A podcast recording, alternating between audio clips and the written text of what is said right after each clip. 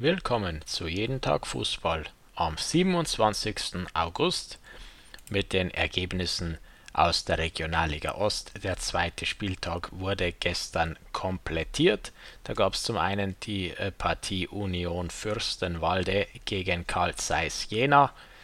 Und etwas überraschend, die Gastgeber konnten diese Partie tatsächlich für sich entscheiden und am Ende sogar mit 3 zu 1 gewinnen.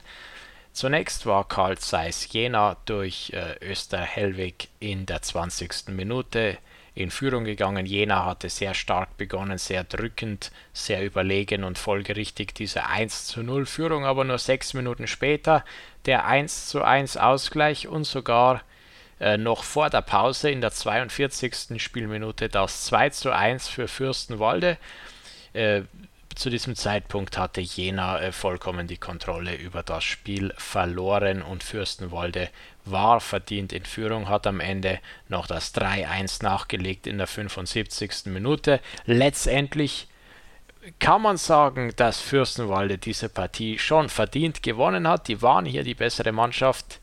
Jena trotz starkem Beginn wieder hier nicht gewonnen mit leeren Händen. Äh, die Reise zurück nach Thüringen. Die nächste Partie, äh, die wir gestern gesehen haben, SV Babelsberg gegen Luckenwalde. 1 zu 3. Luckenwalde, der Aufsteiger, holt drei Punkte in Babelsberg. Die, die Gäste waren bereits nach 10 Minuten in Führung gegangen. Dann der Ausgleich für Babelsberg in der 32. Minute. Das war auch der Halbzeitstand. Und dann hat Luckenwalde direkt zugeschlagen nach dem Seitenwechsel 2 zu 1 in der 48. und die Entscheidung 3 zu 1 in der 67.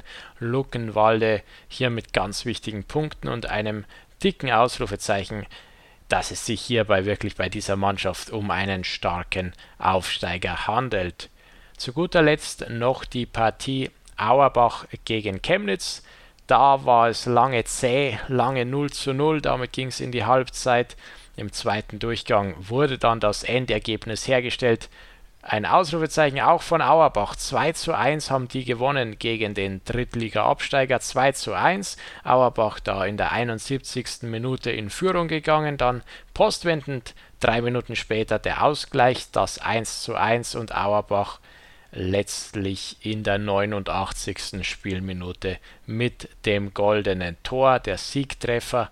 Und so äh, steht Chemnitz wirklich nach zwei Spielen, wer hätte das geglaubt, mit null Punkten da, zwei Niederlagen. Und ja, werfen wir doch einen Blick auf die Tabelle. Die ist komplett nach dem zweiten Spieltag.